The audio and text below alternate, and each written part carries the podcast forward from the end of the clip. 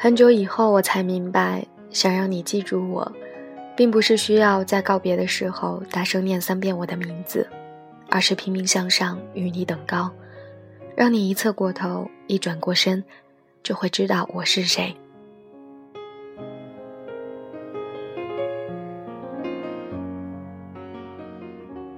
亲爱的耳朵们，你们好，欢迎来到《谁的青春不迷茫》，感谢您的收听，我是郭荣。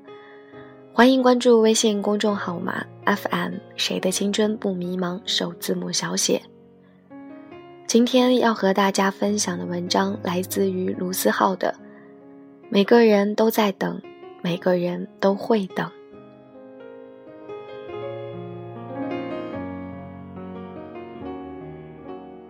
零六年，老陈第一次发现自己喜欢上大丁。彼时正值德国世界杯。学校在中午时都会组织看新闻三十分，老陈挑动群众情绪，并且成功挑动班里最高的包子去换台。围观群众那一刻屏住了呼吸，终于成功找到一个比赛重播，顿时班里掌声雷动，欢呼雀跃。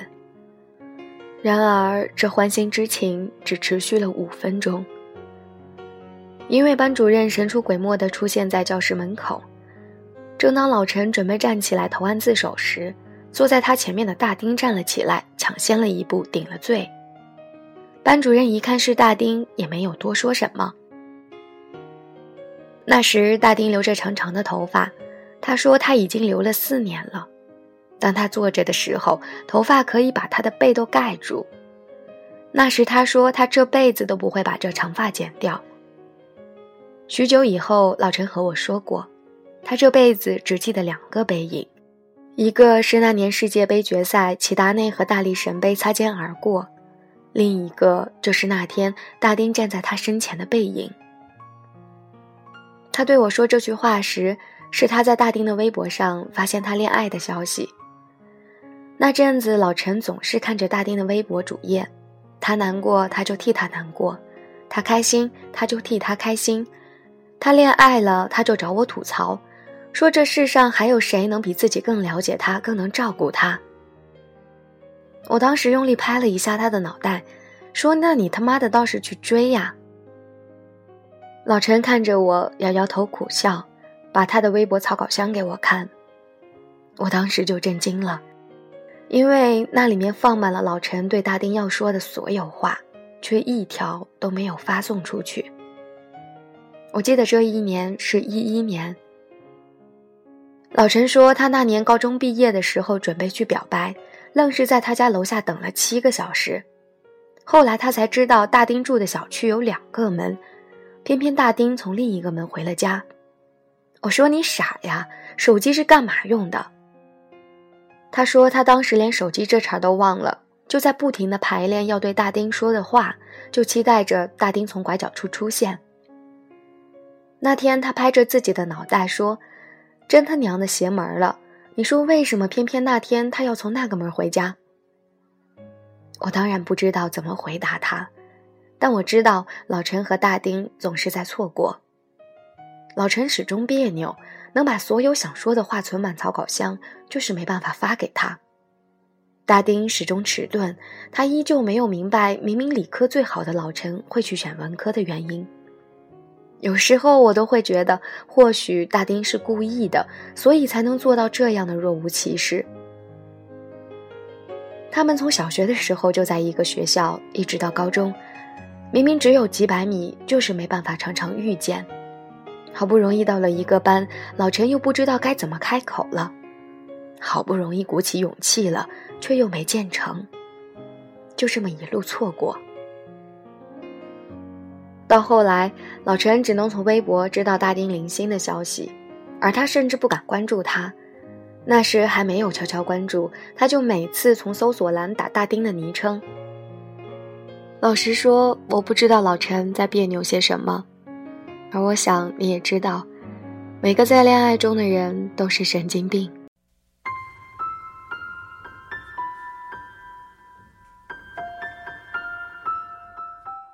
同样是在零六年，比老陈年轻两岁的于小杰，也在经历他人生中的一次暗恋。于小姐的半个学生时代是在周杰伦的音乐和一段长达八年的暗恋里度过的。那年，于小姐和她男神同住一个小区，同年级隔壁班。他们小区离学校有点距离，双方父母为了方便，就约好了每家轮流接送他们俩。她男神每天晚上回家的时候都戴着耳机，那时候最流行的是索尼的 MP3。男生告诉她，他听的歌都是一个叫周杰伦的人唱的。于小姐带着好奇，在周末去音像店淘了周杰伦的旧卡带，从此沦陷，一发不可收拾。那时，她为了和自己的男神有共同语言，去听男神喜欢的歌，去看男神喜欢的球赛。那天，她和男神一起回家。男神把耳机的另一头分给了走在他左边的于小姐，耳机里传来的是杰伦的《简单爱》。那是听着耳机里口齿不清、很青涩的歌声，看着比他高一头的男神的于小姐，心跳破天荒的漏跳了一拍。转眼高中时代结束，突然意识到再也无法想看男神时，就假装不经意经过他班级偷偷看一眼的于小姐。终于下定决心要表白。那天班级吃散伙饭是最佳的时机。可那天于小姐站在她男神面前，什么都说不出口。想起喝酒壮胆，二话不说抢过男神的酒杯，一口干了酒杯里的酒。那天男神喝的是白酒。男神把她送回家的时候，被他父母说了好几句。据说于小姐在回家途中还吐了两次。觉得自己出丑的于小姐自觉没脸见男神，见男神就躲，就这样度过了那个夏天。大一大二，每次于小姐想男神的时候，就听周杰伦，周杰伦也一步步变红。那个仿佛只属于他们两个人的秘密被大家所熟知。周杰伦一零年南京演唱会，于小姐鼓起勇气约男神去，本来都说好了。可是男生还是没能抽出时间。那天，于小姐买了张黄牛票，一个人听完了演唱会。整场演唱会恍恍惚惚，她说自己看不清台上的人是谁，能看到的都是自己的影子。大三，于小姐出国，出国前夜，她终于约男神到小区门口。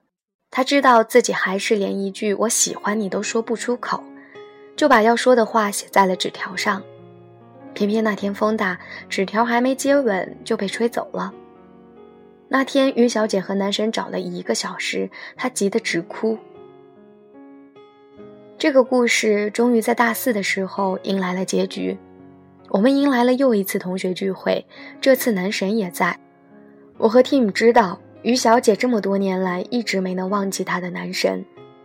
因为他中文歌只听杰伦，每张专辑必买。他一难过就会抄《简单爱》的歌词。他走路喜欢站在人左边。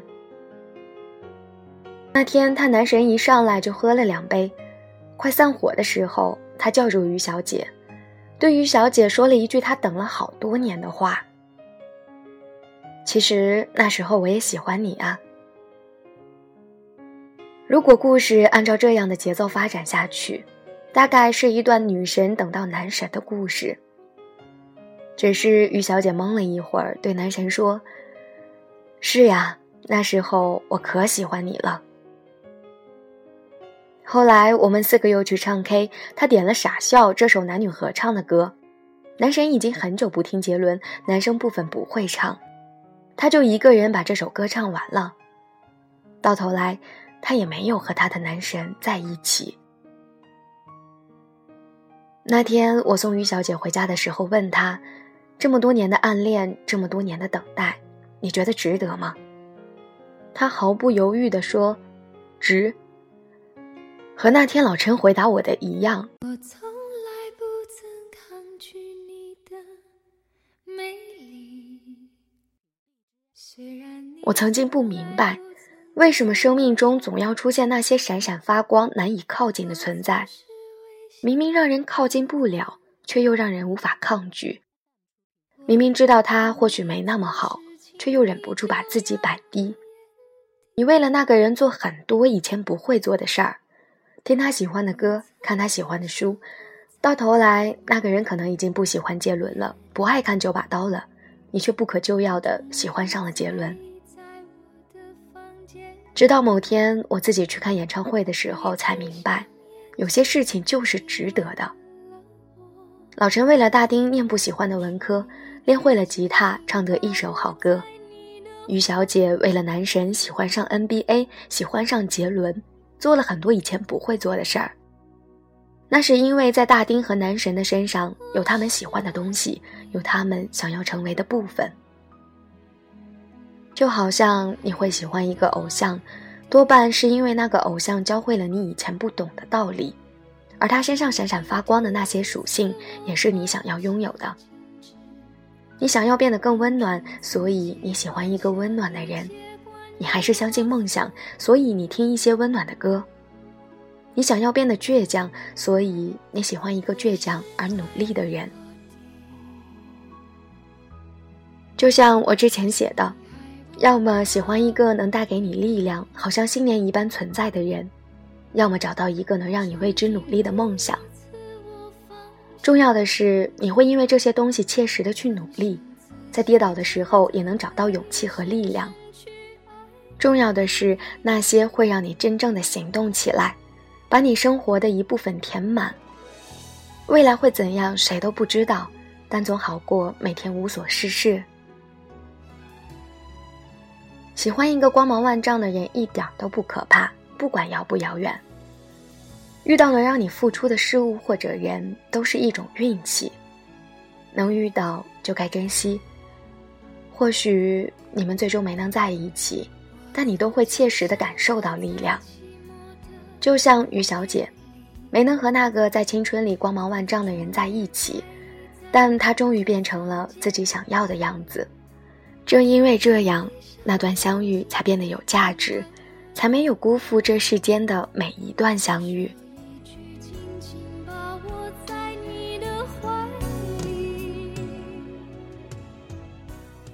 本来故事到这里就该结束了，可老陈给了我一个大惊喜。一三年，老陈迎来了自己那段故事的结局。那天我见到了大丁，大丁剪了短发，我差点都没认出来。那天他订婚，站在他身旁的人就是老陈。那阵《咱们结婚吧》刚开始热播，张靓颖唱《终于等到你》，还好我没放弃。幸福来的好不容易，才会让人更加珍惜。在最好的年纪遇到你，才算没有辜负自己。而老陈站在台上说：“还好我把自己变得足够好，好到可以让你看见了。”如果你想要踏实，你就得踏实；如果你想遇到一个让你欣赏的人，那就得让自己具备被他人欣赏的特质。先变成自己喜欢的自己，再遇一个不需取悦的人。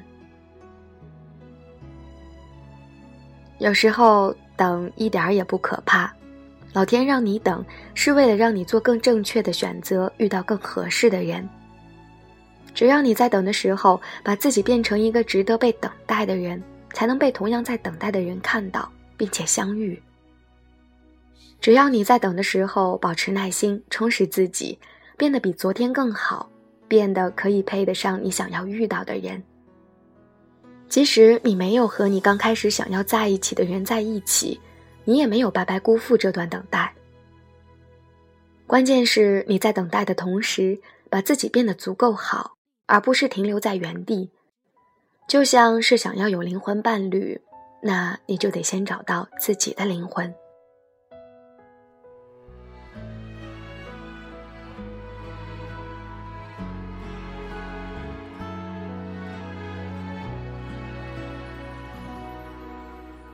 到了某个年纪你就会知道，一个人的日子真的难熬。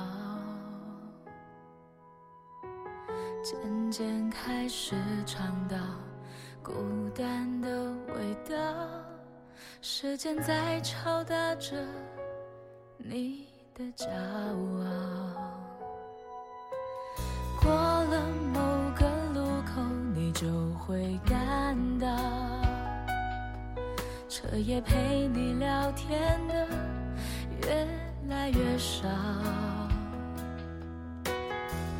厌倦了被寂寞追着跑，找个爱你的人，就像托付终老，能陪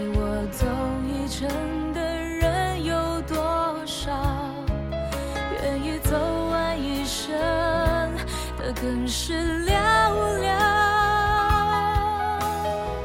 是否刻骨铭心，并没那么重要，只想在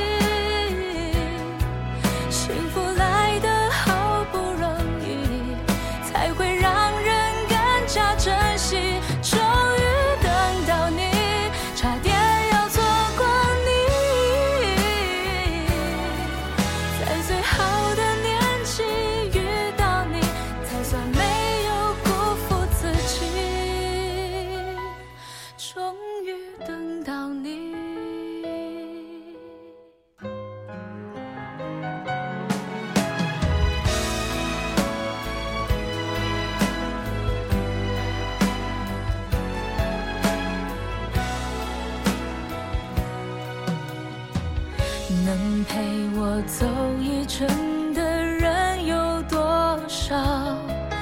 愿意走完一生的更是寥寥。是否刻骨铭心，并没那么重要，只想在平淡中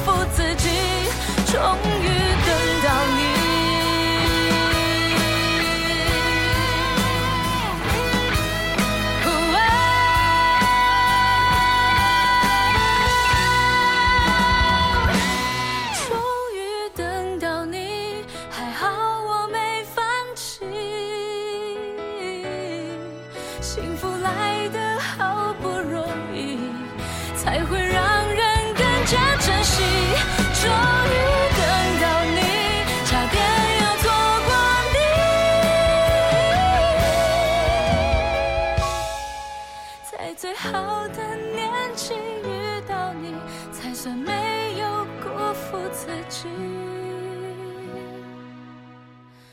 终于等到你。